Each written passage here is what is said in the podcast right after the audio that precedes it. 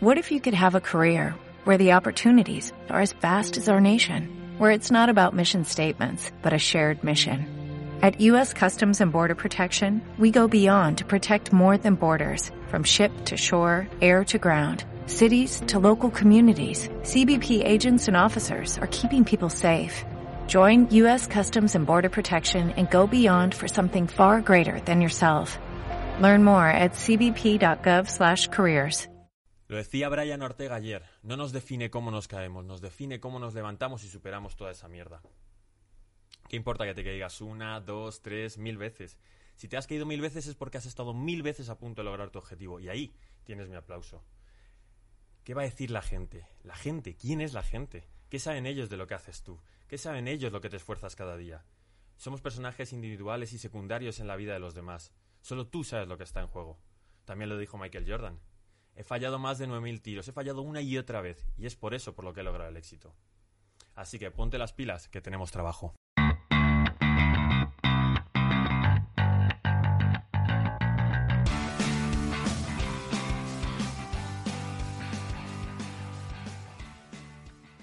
Hola amigos de las artes marciales mixtas, bienvenidos una semana más a Generación MMA. Otra vez vamos a hacer una semana perfecta de cuatro programas. La semana pasada arrasamos y esta semana tenemos muchísimo contenido. Lo primero de todo quiero saludar a Daniel de Hater por fin en la mesa. Buenas noches chicos y chicas, aquí estoy otra vez. Eh, pues eso, eh, sentiros afortunados mis, mis fans y mis lovers y mi hater pues no tanto.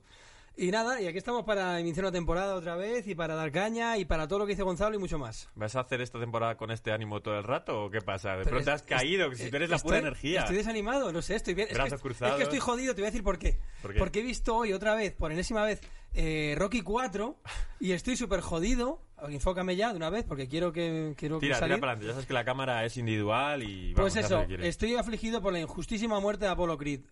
Mm. No puede ser, de verdad, estoy triste por eso. No se me, no se me nota que estoy triste, es por Pues eso. nada, arriba los ánimos, que tenemos mucha temporada y también completamos el círculo de colaboradores con Humber García. ¿Cómo estás? ¿Cómo estamos?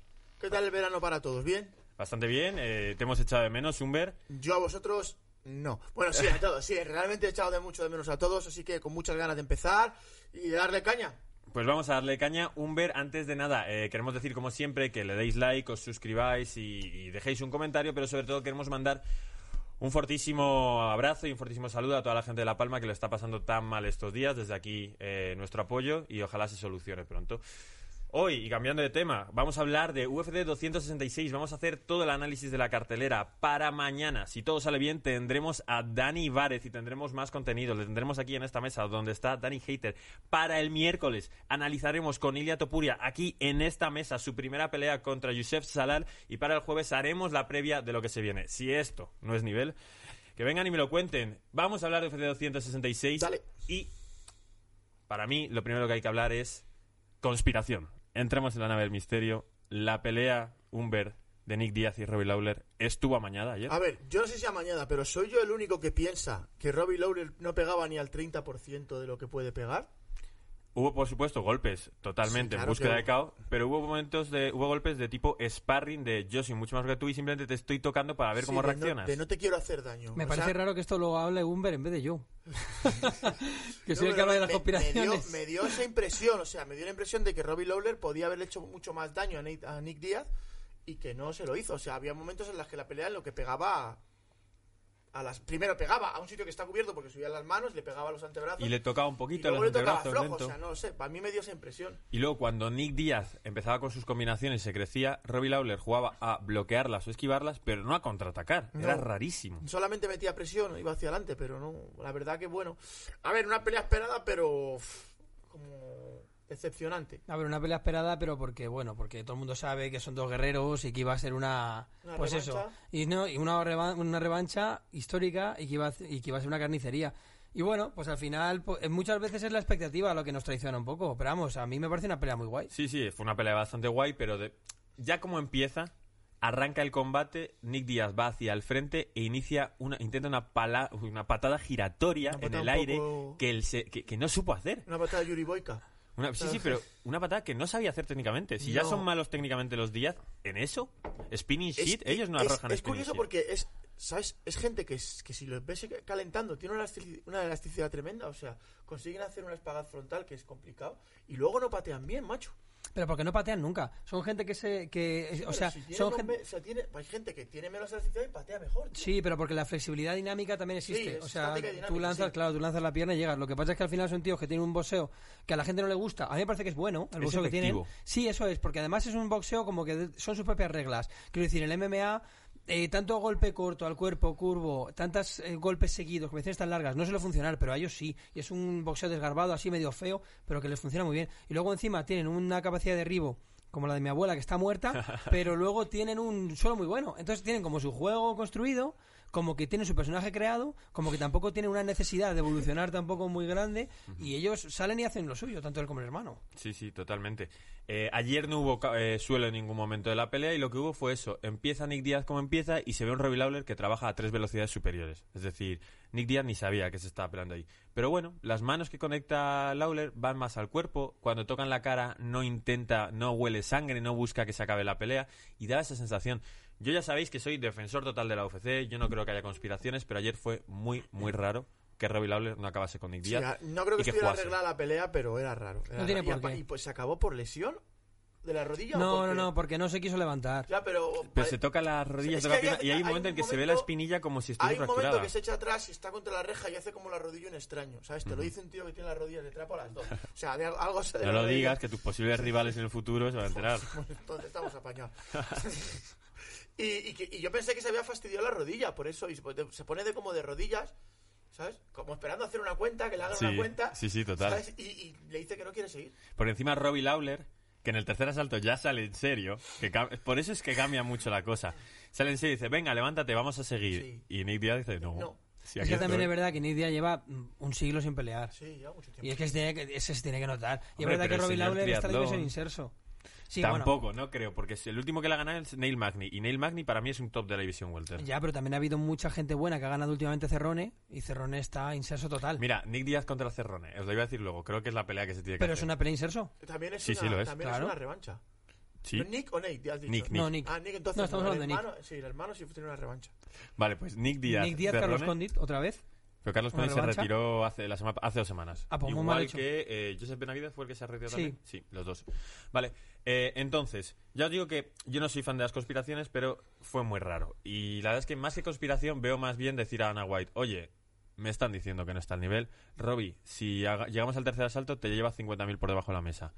Que sería, ¿es una conspiración? Sí, desde luego, si yo hubiese apostado pediría mi dinero. Pero ya no es lo mismo, no es en el tercer asalto se acaba Y ya a empezar fue raro porque el, el peso estaba arreglado, no por, por el tema de un golpe que dijeron que se Sí, dio un al golpe. parecer, yo no sé cómo es eh, Concius en inglés, a qué se refiere exactamente. Puede ser que en el sparring Nick Díaz cayese y dijese, mira, no voy a hacer el corte.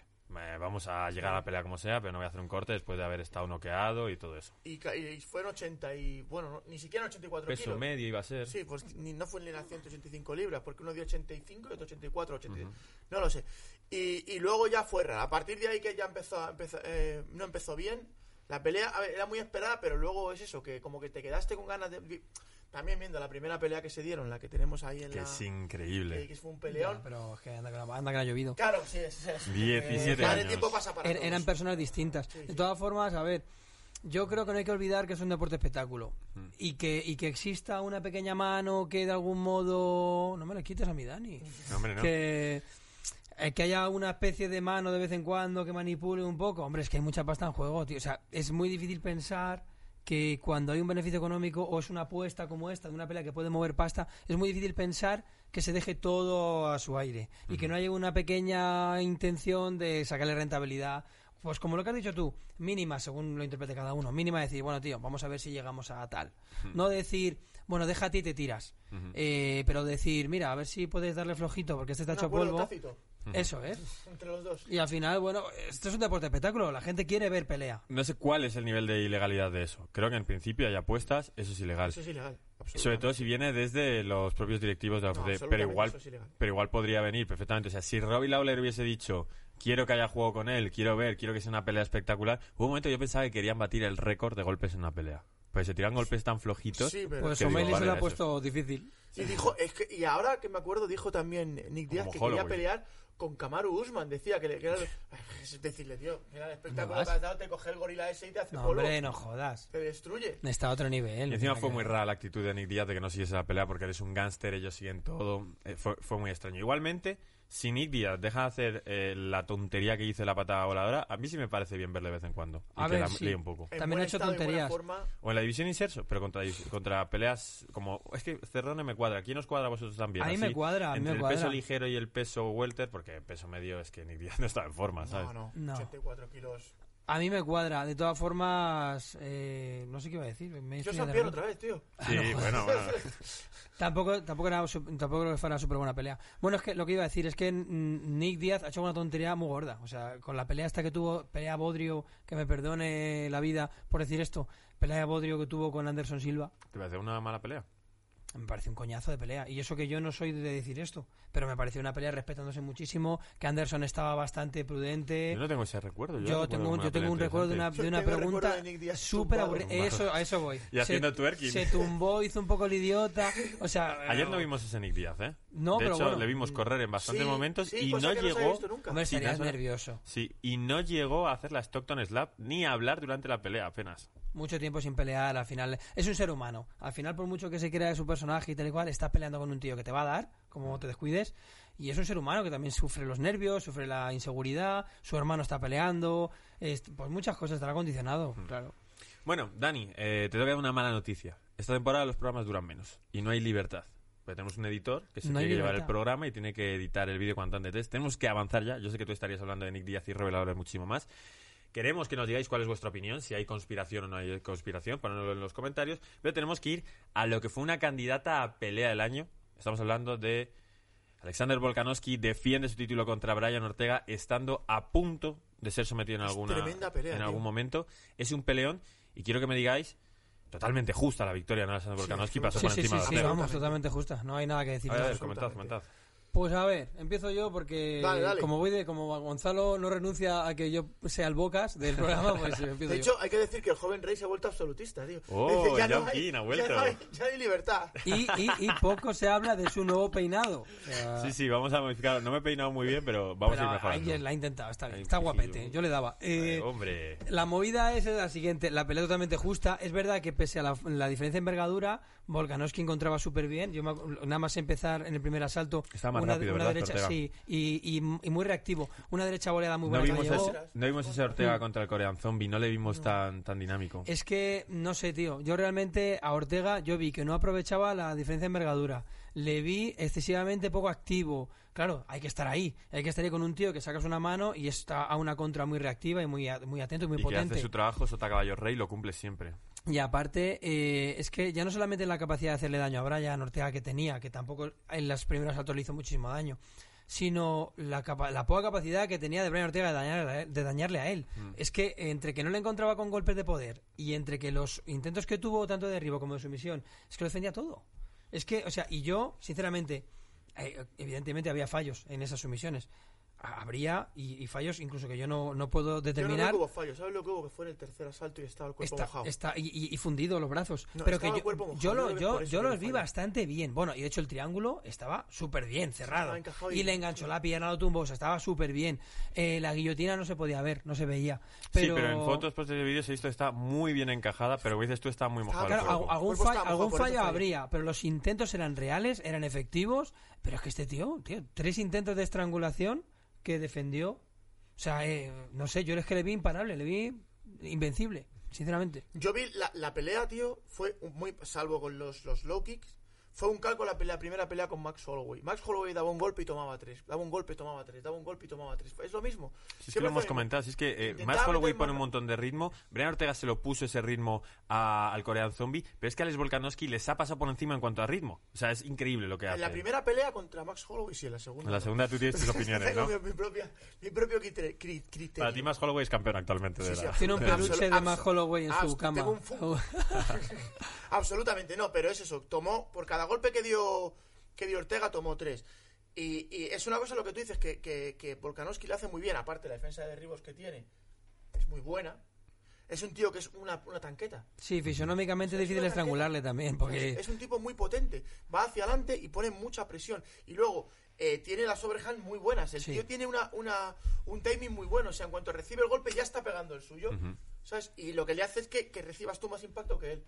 Sí, y además un impacto de calidad. Y aparte, cuando tú tienes un adversario que te contraataca con tanta eficacia, tiendes a sacar menos golpes Claro, y a sacarlos paras, peor. Te paras, en cuanto te para. Y, Claro. y- y escucha, hace daño. Sí, sí, El sí. tipo hace daño con las manos. Sí, ¿eh? sí, sí, claro que sí. Porque la cara estaba totalmente marcada. Es verdad que, que él tenía, tenía un par de cortes aquí, uno en la cabeza. Uno en la cabeza. Pero el tipo hace daño cuando pega, ¿eh? O sea, Sí, es un sí, tipo sí, que, claro. que pega bastante duro. Fue un auténtico peleón y sobre todo una cosa importante fue el corazón que le vimos a te Ortega. digo, las Yo pelotas mexicanas ahí. Mm. lo, si- lo siento por eh, los fans de Brian Ortega. Al principio estaba diciendo, no hombre, este chico no tiene tanto corazón porque tiene muy buen mentón, entonces aguanta mucho, pero en la pelea con más Holloway dijo, "Uf, yo no salgo al quinto asalto. Normal, se estaba llevando un palizón. Pero aquí fue todo lo contrario. Aquí acaba el tercer asalto, Tercero. creo que es. Está él en el suelo, que creo que piensa que ha perdido la pelea. Le levantan y dicen, siéntate que seguimos. Ahí sale, le hacen... Yo creo que el médico no debería... O sea, luego se vio que Brian Ortega sabía pelear y podía pelear y dio dos últimos asaltos increíbles. Sí. Pero cuando le empieza También a le mover... dieron casi dos minutos. Fueron dos minutos casi, Casi. claro. O sea, a ver, no, que es, que es una paliza lo que recibió en ese asalto, pero es verdad que le paran. Hay una, hay una esta, hay un momento en el que el médico le pregunta y no contesta. Y no Que normalmente ahí es cuando te dicen, se acabó. Y le mueve el dedo y lo mira Y tarde. está diciendo, le dice Herbie, no, no, dímelo a mí. Hmm. O sea, porque le mira al médico y le dice un dedo y le dice, no, no, no, háblame a mí, yo te pregunto. Y le se lo dice, ¿sabes? Y le dejan salir. Le dejan salir yo creo que porque es un título de campeonato, es la pelea principal y por eso. Si no, yo creo que se la habrían parado. Yo pensaba que se la tendrían que haber parado, pero lo que me sorprendió es que no sabía cómo moverse en esa situación y da la campana, se cuadra Sale y a pelear. sí, sí, sí. Sí, además que la verdad es que hace intentos efectivos, porque a partir del tercer asalto pues ha perdido, pierde, to- pierde todos Sí. los asaltos. Eh, pero claro, luego él hace intentos, intentos reales de sumisión. En el último asalto hace intentos reales de derribo. Y luego además, te digo más, eh, a mí me hizo gracia que en los últimos 15 segundos... Cuando más pega. ¿Y cuando más pega? sí, cuando más le le mete unas sí, sí, manos sí, a sí, sí, Volkanovski que digo, hostia, digo, espérate que todavía pasa algo. La verdad es que guay. Y lo que tú dices, que sí que demostró corazón porque no te queda otra. Tú has perdido tres asaltos, has perdido la pelea. O sea, o finalizas o pierdes. Y fue a intentarlo. O sea, el tío realmente no salió únicamente a decir, bueno, voy a salir para que no palmear aquí, para no retirarme. Si para... no decir, voy a entregar la cuchara. voy a Eso es, eso es todo. real, El tío dio todo, realmente. es y, el, y el tío no solamente es que salió y se lió a hacer el molinillo para quedar bien, sino que el tío dijo, ¿qué, qué necesito para ganar? Esto. Pues eso es lo que hizo, es lo que intentó. Y lo intentó de forma muy real y muy eficaz. O sea, si no hubiera sido porque este tío es, mm, es inestrangulable, lo había estrangulado tres veces. ¿Cómo, ¿Cuál es el futuro de la división? Aparte de Iliato Puria campeón, que, ¿cómo veis Volkanovski? Es que, claro, a todos Ahora- nos apetece ver a más Ahora Holloway, hay una pero pelea contra Jair, Holloway contra Jair. El que gane en teoría debe ir contra, contra el campeón. en teoría, pero es lo mismo que le pasa a Valentina Shevchenko Nunes. Hacer una tercera pelea tan rápido entre ellos. Pues es que la segunda fue un robo. Todo depende de esto. La segunda fue un robo, tío. La segunda es totalmente un robo. Hay opiniones, hay opiniones. Vamos a hablar de Valentina, vamos a hablar rápido porque es tan superior en todos los sentidos a todas. eh, es muy buena en todo, pero no tiene una habilidad de, de finalización que digas, uff, cualquier mano va a noquear, cualquier momento la va a llevar al suelo y va a someter. Entonces, no te creas ese halo, porque no hay competición y sabes que si gana, va a ganar poco a poco porque va a ser superior. Ahora mismo ha barrido la división, pero también tengo que decirte que me sorprendió Murphy. Aguantó más de lo que yo esperaba. sí, ¿eh? sí, tenía, tenía O sea, resistencia. O sea, aguantó. Y de hecho, al final de la pelea, la acaba en pie. O sea, no la acaba en pie, quiero decir, eh, le está pegando y la tía sigue de pie, la tiene que llevar ella al piso, o sea, no se cae. eh, la mete una mano en el, en el oído que empieza a temblar, eh, tira una ráfaga de golpes brutal que se come como seis golpes, un high kick, pero la tía sigue de pie. O sea, me sorprendió, tío. Digo, esta piba es, es, es dura, ¿eh? Es una tía, es una tía muy dura, pero mm, es que no veo por dónde puede ir la división. Igual una super pelea con Rose Namayunas o con Zhang en algún Nah, no momento. tiene sentido tampoco. no sí, si la quieren sentido. con Nunes.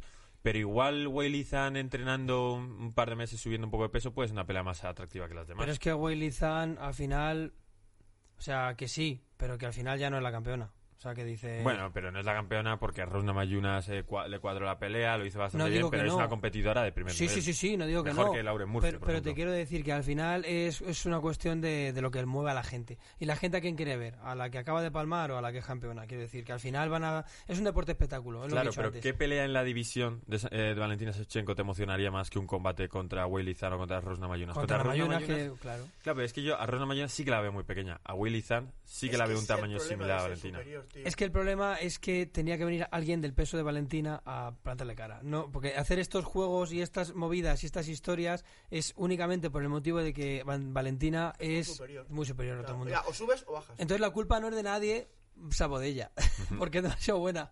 Entonces ese es el problema, pero lo demás es todo normal, pues hay una división y se pega a la gente que hay. Y luego, concretamente, su estilo me recuerda mucho al de John Jones, que no arriesga mucho, entonces es muy difícil que le sorprendan. Bueno, John Jones no arriesga mucho, no se mire, porque tiene unos golpes muy... Los, los codazos estos en giro que hace, sí, y los sí, pero- tira... fuera. Sí, arriesga bastante más. que. Ahora está, ahora está, no está en la Ya está de nuevo en, en el hotel. No, pero que es un tipo que sabe lo que hace, no se mete en un intercambio loco, juega con la distancia, dice voy a apretar más al final de Sí, cuando sí. empiecen los asaltos. Prudente. No se vuelve loco, sí, es prudente. Pues Valentina Shevchenko creo que fue la única de los representantes latinos que consiguió la victoria. Ya sabéis que representa a Perú. Eh, por ejemplo, Brian Ortega no pudo hacerse con esa victoria. Y eh, uno que tampoco pudo fue un fue el pelador venezolano Omar Morales, al que hemos estado eh, apoyando toda la semana y vamos a seguir haciendo porque es un auténtico crack. Pero se encontró a Jonathan Pitts, que menudo cardio tiene y menudo ritmo tiene este Sí, pelador. no le dejó hacer su pelea, tío. Le tiró un montón de veces. Lo que no sé es por- era, era la primera vez que sometían a, a Omar Morales. Ujú. Creo Sí. que no lo habían sometido nunca. Mm. Pero fue muy curioso porque cuando le tomó la espalda y metió el, el primer brazo para el mataleón, no, o sea, le dejó continuar. Normalmente cuando te meten un mataleón el brazo, fijas un brazo o vas al otro brazo. Sí. O sea, o defiendes o vas a la otra muñeca para que no cierre. Y le dejó cerrar. Hombre, Cualquier cosa menos quedarte ahí, Claro, claro. él estaba, no sé si estaba cansado o, o se vio superado o lo que sea. Tiene mucha masa muscular Omar Morales y yo creo que estaría mucho más cansado. Se notaría un nivel de Sí, velocidad porque muy para el peso es enorme. Sí. O sea, para el peso es un gigante.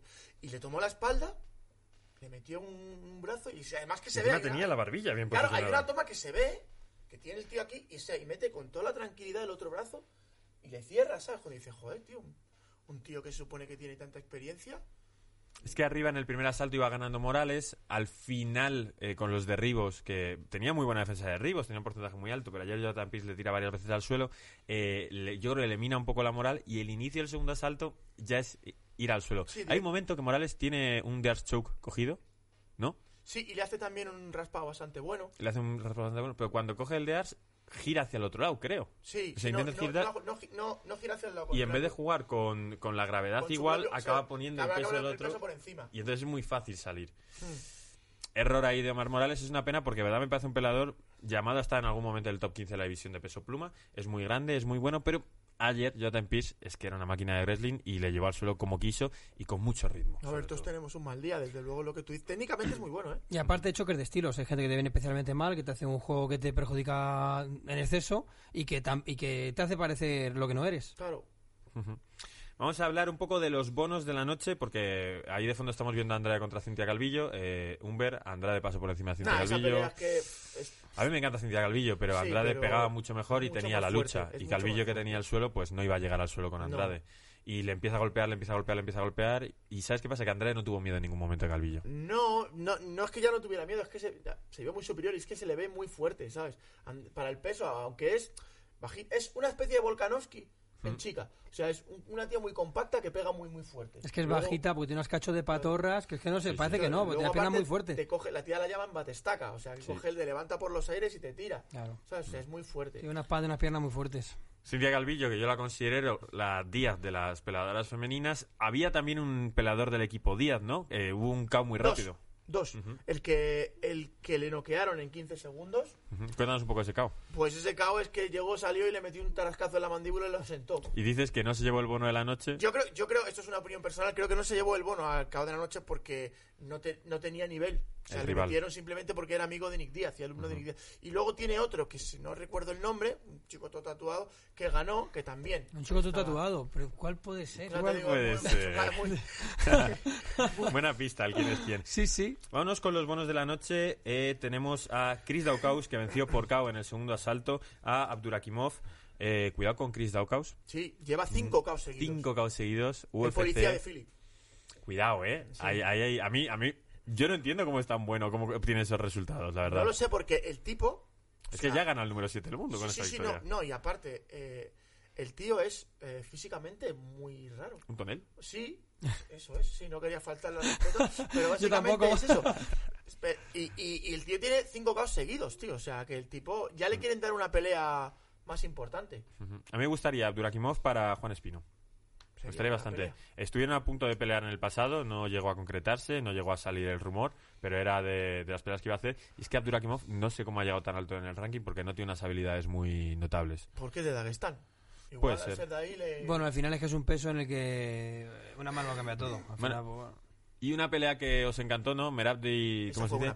Vasilvili vence por Tecaba Morales en su asalto y se repone de unas manos de Morales, unos golpes de Morales y al final consigue imponerse. Queda Es por una cacho de pelea, es una cacho de pelea. esa. Queda por encima, eh, le, le pega a Morales un, un golpazo, se, se va, le, le tira, queda por encima y en el segundo asalto le pega ya. ¿no? Dasvili, sí.